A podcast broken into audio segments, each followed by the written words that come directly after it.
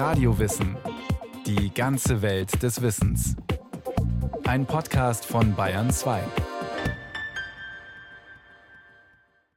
Radio Wissen. Heute geht es um einen Priester, Spieler, Freimaurer, Geiger, Scharlatan, Dramatiker, Erfinder der französischen Staatslotterie. Der Europareisende Giacomo Casanova war nicht nur der Frauenheld, zu dem ihn die Legende gemacht hat. Seine Memoiren geben uns heute einen seltenen und tiefen Einblick in die Sitten des 18. Jahrhunderts.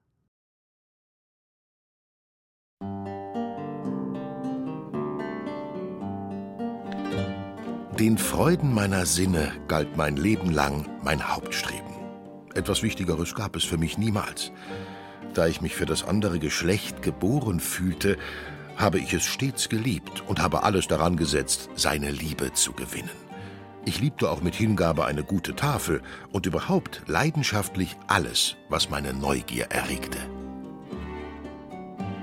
Mit diesen Worten stellt sich Giacomo Girolamo Casanova im Vorwort seiner Autobiografie, der Histoire de ma vie, dem Leser vor. Er ist der bekannteste Venezianer der Epoche der Aufklärung und hat sich fest in unsere Kulturgeschichte eingeschrieben, als notorischer Schürzenjäger der Name allein ist ja eigentlich schon Popkultur. Also mit Casanova verbindet man, denke ich, wirklich diesen Mythos des leichtlebigen Abenteurers, der vor allem das sexuelle Vergnügen im Blick hat. Marita Liebermann, Direktorin des Deutschen Studienzentrums in Venedig, hat sich als Literaturwissenschaftlerin wiederholt mit Casanovas Autobiografie auseinandergesetzt. Sie kennt die Einseitigkeit des kursierenden Casanova-Bildes gut. Figur und Text bieten eigentlich viel mehr. Dass es zur Reduzierung der Figur auf den Eroberer europäischer Schlafgemächer kam, hat auch mit dem Umfang des Originalmanuskripts zu tun, das stolze zwölf Bände füllt. Dieses große, sperrige Werk, das jetzt zu lesen, diese Tausenden von Seiten, diese Zeit nimmt sich ja kaum jemand. Und das hat übrigens auch schon im 19. und auch das ganze 20. Jahrhundert hin kaum jemand getan. Also es sind relativ früh wirklich so Teilausgaben erschienen, die den Gesamtinhalt natürlich verzerren müssen. Also das Beste aus Casanova sozusagen. Und was stellen Sie sich darunter vor? Es sind natürlich nicht seine Reflexionen über die Zeit oder über Literatur oder über das Leben, sondern selbstverständlich das Beste aus Casanova kann nur die Liebe sein, die amorösen Abenteuer. Im Originaltext der Autobiografie füllen Casanovas Liebesabenteuer rund ein Fünftel der Seiten. Übrigens wird er von manch einer Frau auch abgewiesen oder verlassen, und er stellt sich meist als der Verführte dar, also keineswegs als großer Verführer. Aber worum geht es sonst noch in der Histoire de ma vie, der Geschichte meines Lebens? Giacomo Casanova, bezeichnenderweise Sohn von Schauspielern, begegnet uns in unzähligen weiteren Situationen, Rollen und Berufen. Hasardeur und Schwärmer, weitgereister Scharlatan und Intrigant, Alchemist und Glücksspieler, Astronom und Bodenreformer, Diplomat und Kolonisator, Komödiendichter, Unterhalter und Aphoristiker – Übersetzer der Ilias, Romancier, Philosoph und Altphilologe, Librettist und Geiger, Ökonom und Historiker, portugiesischer Gesandter, Freimaurer, venezianischer Spion und Mitbegründer der französischen Staatslotterie und Verführer. Ein Chamäleon ist er, das sich allen Nationen, allen Schichten und Ständen assimilieren und mit ihren Zungen reden kann.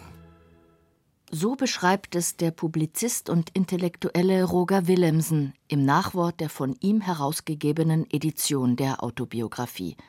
Casanovas Lebensweg, wie er ihn in seinen letzten Jahren auf dem böhmischen Schloss Dux ab 1789 selbst niederschreibt, ist gelinde gesagt unübersichtlich.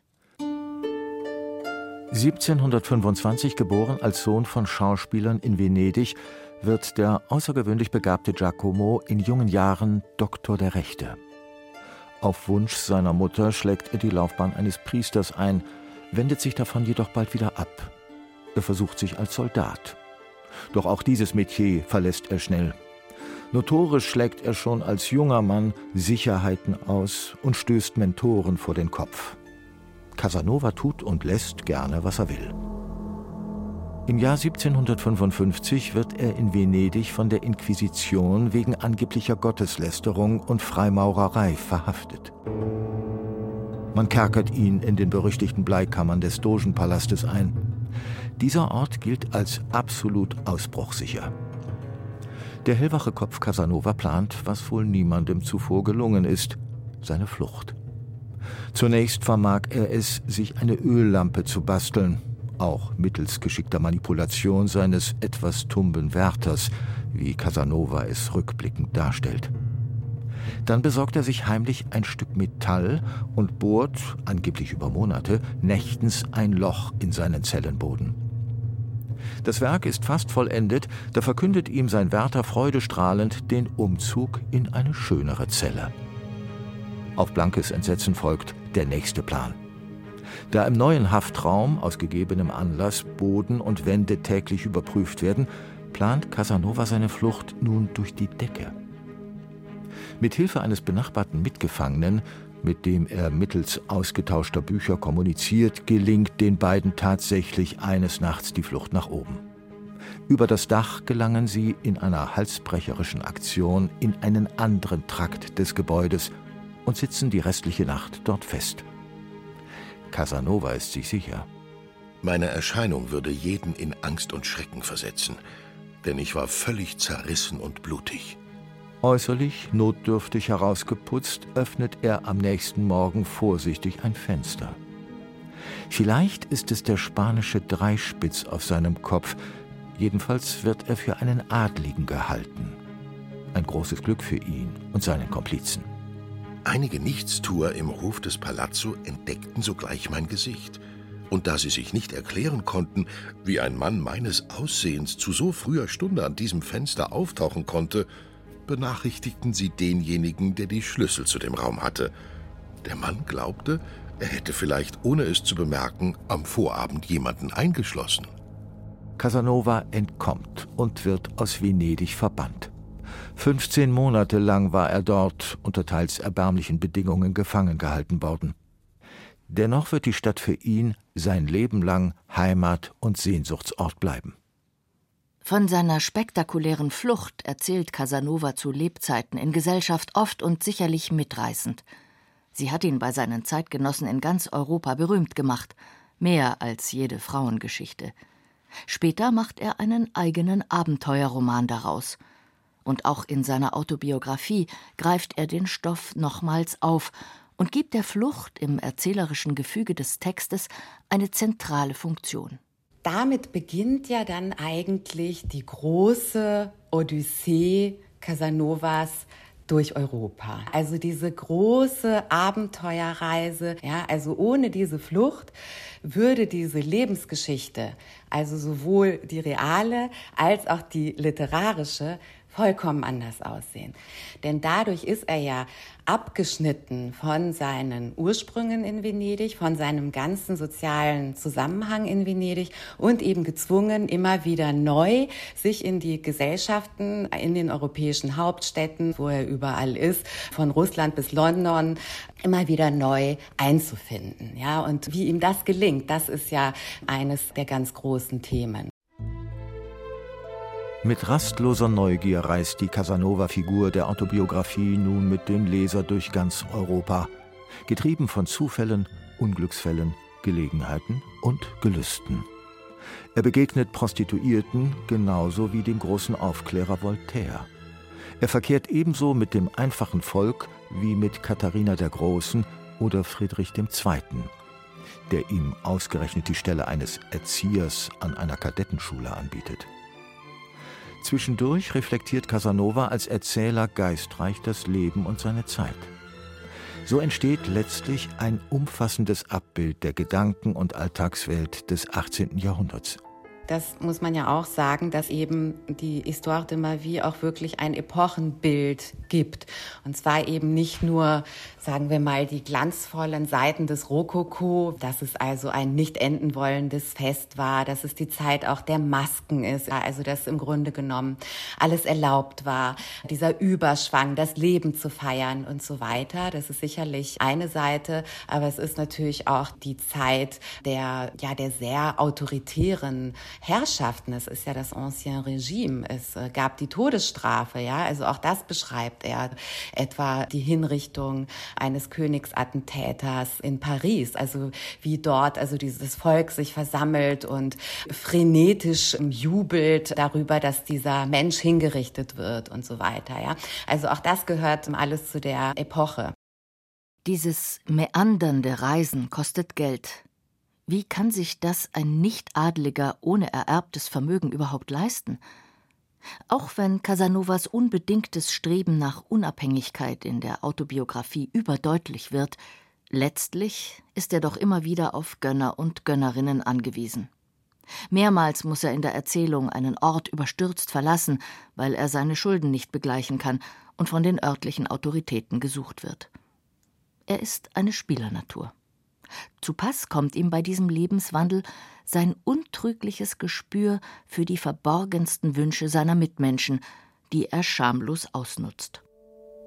Ein bekanntes Opfer ist hier die dem Okkultismus verfallene Madame Durfay, deren großer Lebenswunsch es ist, noch einmal geboren zu werden, und zwar als Mann. Casanova ist nicht der einzige Scharlatan, der die Chance wittert, das Vermögen der Adligen anzuzapfen. Zwischenzeitlich vermag er es, Madame Durfay von sich und seiner alchemistischen Wunderkunst zu überzeugen. Um ihren Wunsch vermeintlich Wirklichkeit werden zu lassen, erfindet er immer wieder neue, absurde Prozeduren, die auch häufig Nacktheit und Sex erfordern.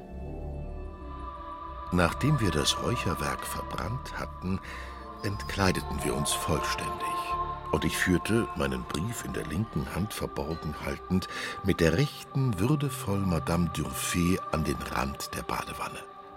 Dort stand eine Alabasterschale, gefüllt mit Wacholderbrandwein, den ich unter kabbalistischen Worten entzündete, die ich selbst nicht verstand und die sie wiederholte.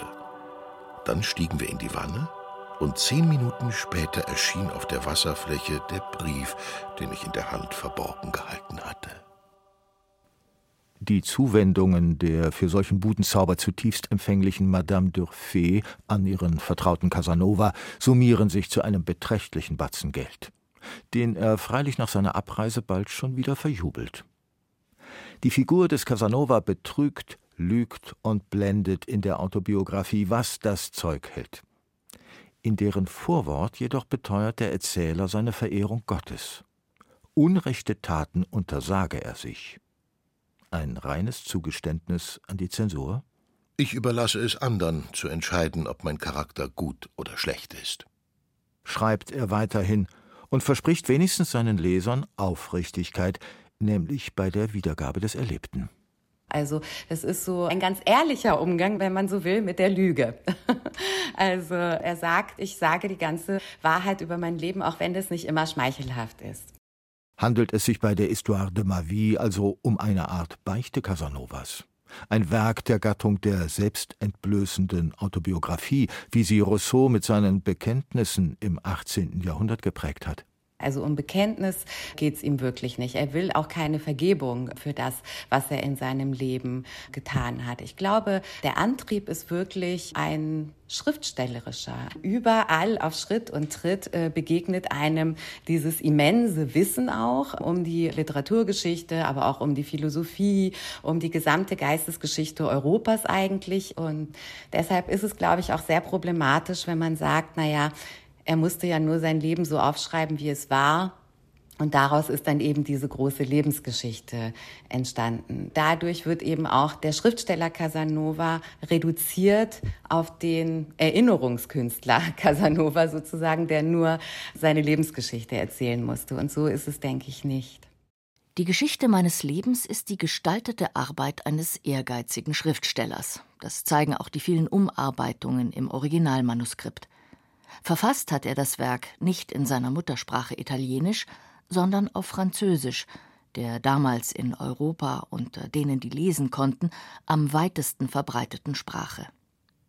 In seinen letzten Lebensjahren ab 1789 hat Casanova sich körperlich erschöpft, aber geistig hellwach sein eigenes Leben als literarischen Stoff vorgenommen. Vorsicht ist also geboten, wenn man in der Histoire de ma vie eins zu eins den echten, historischen Giacomo Casanova sucht. Es gibt ja einige sehr schöne, auch aktuelle Biografien, die eben Casanovas Leben, wie er wirklich war, das finde ich dann immer ein bisschen lustig, darstellen wollen und sich dann aber in allem auf die Autobiografie beziehen. Und da wird es eben schwierig, weil so ist es eben historisch gesehen etwas unsauber. Denn das ist ja nicht der wahre, authentische, historische Casanova, oder zumindest kann ich das nicht wissen, ob er das ist, sondern das ist eben alles seine Selbstinszenierung wir kennen eine Figur, die er uns selbst präsentiert. Erst weit nach dem Tod Casanovas 1798 wird seine Geschichte meines Lebens veröffentlicht. Und zwar als erstes beim Dresdner Verleger Brockhaus in den 1820er Jahren, also auf Deutsch. Im 19. Jahrhundert, die Französische Revolution hatte einen tiefgreifenden Epochewechsel eingeleitet, empfindet man Casanovas Figur und die von ihm bereiste Welt als so unwahrscheinlich, dass der Verdacht entsteht, alles sei komplett erfunden. Sogenannte Casanovisten machen es sich seit Mitte des 19. Jahrhunderts zur Aufgabe, die mit historischen Quellen abgleichbaren Fakten des Werkes abzuklopfen. Und siehe da. Nur wenige Widersprüche sind zu finden. Was die überprüfbaren Dinge betrifft, wie die Daten und Orte seines Tuns, scheinen Casanovas Schilderungen weitgehend historisch korrekt zu sein. Giacomo Casanova konnte sich beim Schreiben wohl auf Tagebücher und Notizen stützen, die leider nicht erhalten sind. Damit lässt sich auch erklären, wie der Schriftsteller selbst im Rückblick noch ein solch faszinierend genauer Beobachter sein kann, auch da, wo er von seinen Erlebnissen in Schlafgemächern berichtet. Äh, man könnte es beinahe schon so eine Art ja, Detailversessenheit nennen. Also, dass er auch dort so einen aufklärerischen Drang hat. Ja? Also, die Dinge wirklich auch beim Namen zu nennen. So wie es eben ja auch tatsächlich im Leben ist und da nichts zu beschönigen oder irgendwie äh, sich in Andeutungen zu ergehen. Er beschreibt eben durchaus auch die Wirkungsweise zum Beispiel von korrekt angewendeten Verhütungsmitteln oder ähnliches. Das, was übrigens spätere Bearbeitungen nicht nicht gemacht haben, nämlich dieses Offene zu übernehmen. Auch beobachtet Casanova in der Autobiografie die Frauen, mit denen er Sex hat, teils genau. Eine sehr junge Frau, Barberina, hat mit ihm im Bett weniger Vergnügen erlebt als erhofft. Barberina schämte sich, mir einzugestehen, dass ich ihr wehgetan hatte. Und das gleiche Bedürfnis nach Verstellung spornte sie dazu an, mir in jeder Hinsicht zu beweisen, dass sie größere Lust empfand, als es wirklich der Fall war. Liebe hat im 18. Jahrhundert nicht die Funktion und Bedeutung, die wir ihr heute gerne zuschreiben. Casanova ist in der Histoire de ma vie nicht auf der Suche nach dem einen großen Gegenüber. An die Figur der Henriette aber, die er einem ungarischen Offizier ausspannt, verliert er zwischenzeitlich sein Herz. Zum Abschied ritzt sie ihm die Worte Du wirst auch Henriette vergessen, mit einem Diamanten in die Fensterscheibe eines Gasthofs in Genf. Das ist eine Liebe in einem romantischen Sinn, wie wir das eben heute als Liebe verstehen würden. Es gibt aber auch viele, viele andere Nuancen der Liebe. Also eher so einer fröhlichen, heiteren, komischen Liebe, die eben auch ein bisschen leichtlebiger ist, die viel auch mit Versteckspiel zu tun hat. Und da ist eben das große Beispiel die lange Episode mit der Nonne, die er dann immer trifft, nachts in einem Kloster und dort werden dann also auch diverse Gelage gefeiert. Das Ganze wird beobachtet, aber alles mit dem Einverständnis der Agierenden sozusagen durch ein Loch in der Wand und also so diese ganze Staffage eigentlich des Rokoko, wo eigentlich alles ein riesiges Maskenspiel ist. Auch solche Liebesgeschichten gibt es. So eröffnet Casanovas Geschichte meines Lebens umfassende Einblicke in das intime Leben seiner Zeit. Zudem gehören bei Hofe neben einer großen Unverbindlichkeit auch selbstverständlich Dinge wie der Sex mit Minderjährigen, wie der Figur Barberina, aus heutiger Perspektive zutiefst verwerflich und eine schwere Straftat. Als Kind seiner Zeit jedoch nimmt Casanova daran keinen Anstoß. An mehreren Stellen beschreibt er auch die traurigen Schicksale von Frauen, deren sexuelle Freizügigkeit von der patriarchalen Gesellschaftsordnung schwer bestraft wird. Kritik am überall spürbaren Ungleichgewicht der Geschlechter liegt Casanova jedoch fern. Casanova ist keiner, der an der Gesellschaftsordnung rüttelt. Er streift das Elend mit touristischem Blick, so formuliert es Roger Willemsen. Doch gerade am historischen, also am echten Casanova, kann Marita Liebermann durchaus feministische Züge ausmachen. Wenn man jetzt sagt, ein Feminist ist jemand, der die Frau als gleichwertigen Menschen behandelt und äh, betrachtet, als dem Mann gleichwertigen Menschen, in dem Sinne würde ich sagen, ist Casanova auf jeden Fall ein Feminist. Und oftmals wird er dann auch als Feminist bezeichnet, weil er die Frauen angeblich wirklich geliebt hat. Also im Unterschied zum Beispiel zu der Figur eines Don Juan, der die Frauen eben auch vernichtet hat oder schlecht behandelt hat.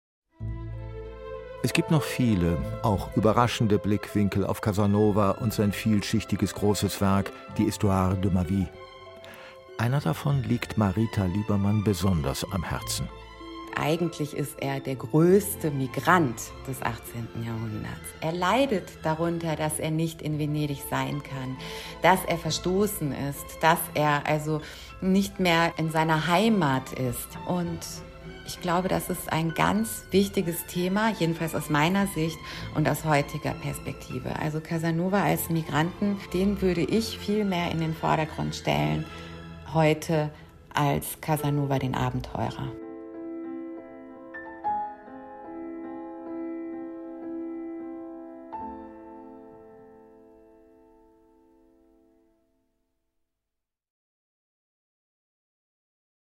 Erst 1960 erschien die vollständige Ausgabe des französischen Originals Histoire de ma vie von Giacomo Girolamo Casanova. 2010 dann hat Brockhaus das Originalmanuskript für rund 7 Millionen Euro an die französische Nationalbibliothek verkauft. Ein Zeichen der Wertschätzung, die man dem Werk mittlerweile entgegenbringt. Das war eine Sendung von Karin Becker über Casanova. Wenn Sie mehr über diese Epoche erfahren wollen, alle Links zu weiteren Radiowissen Podcast Folgen von Bayern 2 finden Sie in den Show Notes.